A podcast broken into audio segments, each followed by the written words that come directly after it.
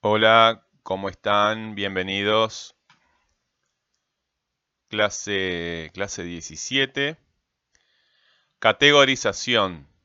Técnicas de estudio. Recordamos, las técnicas son pasos para llegar a un fin que conocemos bien, ¿verdad? Conocemos bien los pasos que tenemos que dar y sabemos a qué vamos a llegar, ¿verdad? Conocemos muy bien el objetivo al que queremos llegar. Eh, cuando nos establecemos un, objetivo, em, la primera vez quizás no sepamos este, cómo llegar a, ese objetivo, pero en la medida que lo, vamos alcanzando, vamos desarrollando una técnica. Esa repetición de los mismos pasos para alcanzar eh, ese objetivo es lo que llamamos una técnica, ¿verdad? Desarrollamos técnicas para todo, para todo. Eh, desde el manejo de un, aparato, eh, si no sabes la técnica correcta para el manejo del celular, probablemente no lo sepas manejar bien. Este, pero cosas más sencillas, eh, caminar tiene su técnica, este, respirar tiene técnica, jugar al fútbol, e, etcétera, ¿verdad? Las técnicas pueden ser muchas, pero siempre Em, desarrollamos una técnica, que es, una serie de acciones repetidas que dan como resultado eh, algo que nosotros estamos buscando, ¿verdad? Bueno, estudiar también tiene sus técnicas. Una técnica de estudio es la categorización o la eh, clasificación. Categorizar y clasificar quiere decir lo mismo. Eh, volviendo sobre eso y recordándoles que cuando estamos en clase siempre tenemos que tener un objetivo. ¿Para qué? Para que ustedes vayan desarrollando una, técnica de estudio, ¿verdad? Una de las técnicas de estudio eh, que hemos trabajado y que, eh, como es este, e, les indicamos en, todas las clases que tienen que llevar adelante, es la, técnica de, de los apuntes, ¿verdad? Cuando van apareciendo preguntas que hago yo o te hagas tú mismo eh, durante la clase, plantéate esa pregunta y busca la respuesta. Cuando yo te haga alguna pregunta, eh, apúntala y busca la respuesta, ¿verdad? Y lo mismo, cuando te surge una pregunta a ti, haces lo mismo, apuntas la pregunta y buscas la respuesta. Eh, aquí en la clase yo te voy a hacer preguntas, ¿verdad? Sigue esa pauta. Bueno, muy bien. entonces, redacta tu objetivo y cuando termines la tarea, registra qué hiciste para alcanzarlo. Escucha la clase y decide qué es lo que vas a hacer para aprender esta clase. ¿Qué voy a hacer para poder aprenderlo? Tú estableces tus objetivos y las acciones que te llevarán a lograrlo. Busca aprender de forma colaborativa con otras personas. No tienen que ser compañeros de clase. Si tienes una dificultad, tendrás quien te ayude a razonar. Si estás solo, nadie podrá ayudarte. No tiene que saber más que tú, no tiene que saber más que, que nada, ¿verdad? Eh, lo que tiene que hacer es estar ahí contigo para acompañarte en tu proceso de aprendizaje.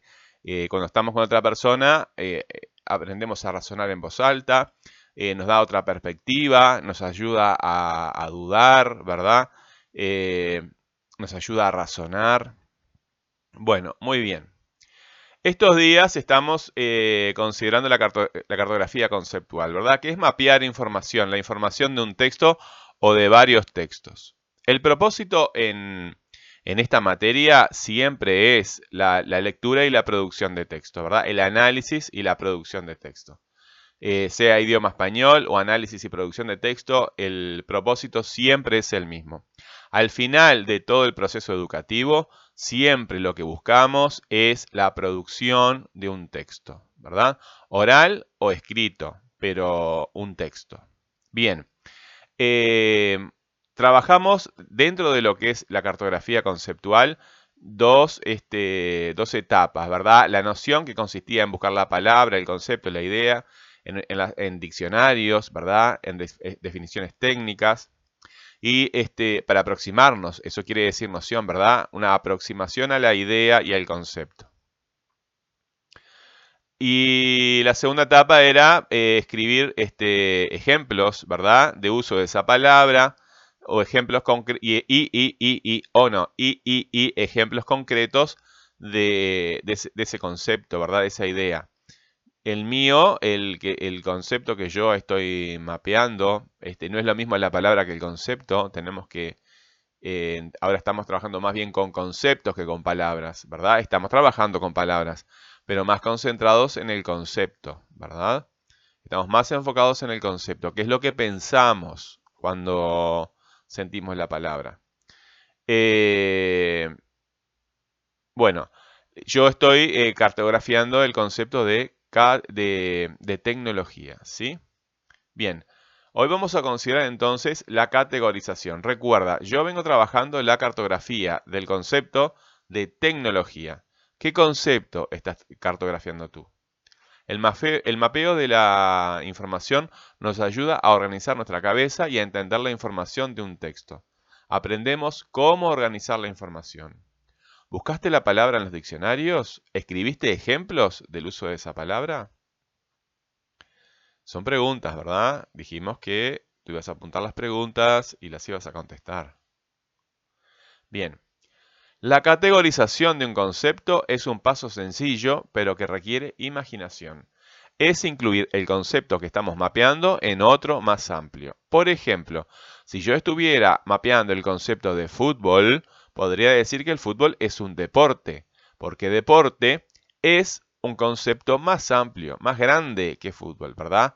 Básquetbol, ping pong, etcétera, son otros deportes. O sea que el concepto de deporte es mucho más grande, más amplio, más abarcador que el concepto de fútbol.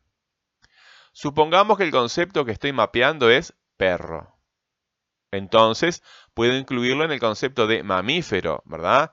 ya que hay vacas, gatos y personas que también son, son mamíferos, ¿sí? Si tú, nadie recuerda, ¿verdad? Pero has visto que los niños eh, toman teta de la madre, ¿verdad? Y las crías de los, de los perros, de los gatos, los terneros, ¿verdad? Las gallinas no. Las gallinas no. Entonces no son mamíferos. ¿Verdad? Las culebras tampoco entonces no son mamíferos. Pero hay un montón de animales que sí este, son mamíferos. Los ratones, por ejemplo, son mamíferos. Luego, este, puedo incluir el concepto de ver, este, los mamíferos, ¿verdad? Este, el, concepto de mamíferos también lo puedo incluir dentro del concepto de vertebrados, que son los que tienen una columna vertebral, ¿verdad? Eh, ves el esqueleto del animal y ves que hay una columna, ¿verdad? Entonces ahí sí podemos incluir a las culebras porque tienen una columna, ¿verdad? Eh, podemos incluir a las gallinas porque tienen una columna, pero no estaban dentro de... Entonces vamos incluyendo la idea dentro de algo más amplio. Eso es la categorización, ¿verdad? Mamífero lo podemos incluir dentro de vertebrado, entonces. Y vertebrado lo podemos incluir dentro de seres vivos, ¿verdad? Dentro de seres vivos porque no todos los vertebrados son, este, no todos los seres vivos son vertebrados. Por ejemplo, las bacterias no son este, vertebrados, no tienen columna. Los árboles, el pasto, tampoco tiene columna y son seres vivos, ¿verdad? Entonces, estamos hablando de este concepto, el concepto que tú estás trabajando, eh, lo incluyas en un concepto más amplio. Yo, como estoy trabajando con tecnología, eh, lo voy a incluir eh, dentro del concepto de disciplina. ¿Por qué? Porque la tecnología, como hemos dicho, es una, es una disciplina que se este, al estar basada en la ciencia y estar organizadas las técnicas mediante la ciencia, mediante los sistemas científicos, con, fundamento científico, es algo que se enseña y se aprende en las escuelas y en las universidades. ¿verdad? Las cosas que se enseñan y se aprenden en las escuelas y en las universidades se llaman disciplinas, disciplina. Entonces, vamos a categorizarla este, como, este, a la tecnología, es lo que yo estoy haciendo, no sé tú, ¿verdad? Eh, a la tecnología como una disciplina. Bien, para darte ejemplos, ¿verdad? Vieron que eh, utilizando la, cartografía podemos este, organizar mejor el, conocimiento. Eh, ¿Cómo podemos categorizar una silla? ¿Qué es una silla? Una silla es, ¿qué es? Un mueble, ¿verdad? Es un mueble. Un hermano, ¿qué es? ¿Qué es un hermano? ¿Cómo lo podemos clasificar al hermano? Como un familiar, ¿verdad? Porque el concepto de familia es más amplio que el de hermano. Es más grande, más abarcador. Martillo. ¿Cómo clasificarías, cómo categorizarías a martillo? Como una herramienta, ¿verdad? Como una herramienta. ¿Y una heladera? ¿Una heladera cómo? Como un electrodoméstico. ¿Y un celular? ¿Qué es un celular? Un medio de comunicación. Hay otros medios de comunicación, ¿verdad? No es el único. Bueno, ¿y, una plaza qué es? ¿Qué es una plaza? Un lugar de reunión. Hay otros lugares de reunión, ¿verdad? Por ejemplo, la escuela. ¿Sí? La escuela también es un lugar de reunión. Pero, ¿cuál es la diferencia entre la plaza y la escuela? ¿Cuál es la diferencia entre la plaza y la escuela? Vieron que eh, vamos a hablar este, en próximas clases de también de diferenciación o como le vamos a decir nosotros, contradistinción, ¿verdad?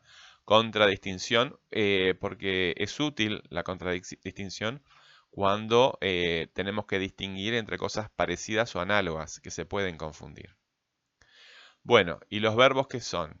Bueno, eso todavía no lo hemos trabajado mucho, pero son palabras, los verbos son palabras, igual que los sustantivos, las preposiciones, etc. Bueno, eh, puedes seguir practicando con otros ejemplos, ¿verdad? Para esto necesitas imaginación.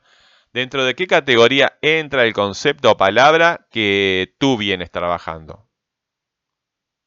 ¿Sí? Bueno. Te hice un montón de preguntas en esta clase. Eh, a ver, eh, ¿qué es lo que vas a aprender en esta clase? ¿Qué vas a hacer para aprenderlo? ¿Qué concepto estás cartografiando? ¿Buscaste la palabra en los diccionarios? ¿Escribiste ejemplos de los usos de esa palabra? ¿De la palabra que tú estás cartografiando? ¿Dentro de qué categoría entra el concepto o palabra que vienes trabajando? ¿Sí? Bueno, organiza esos apuntes, de eh, los apuntes de esta clase por temas y úsalos para producir un texto bien ordenado. ¿Sí? Un texto bien ordenado.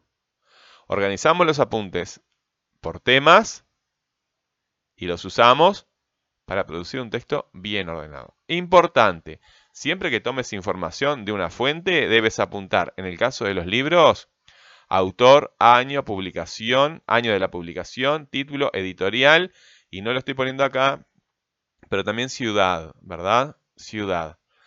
Eh, en el caso de las páginas web hay que citar el autor, la página, eh, dejar un hipervínculo, la fecha de publicación y la fecha en que tú la visitaste. ¿Sí? Bueno. Hasta acá llegamos con esta clase, chiquilines. Nos vemos en la próxima.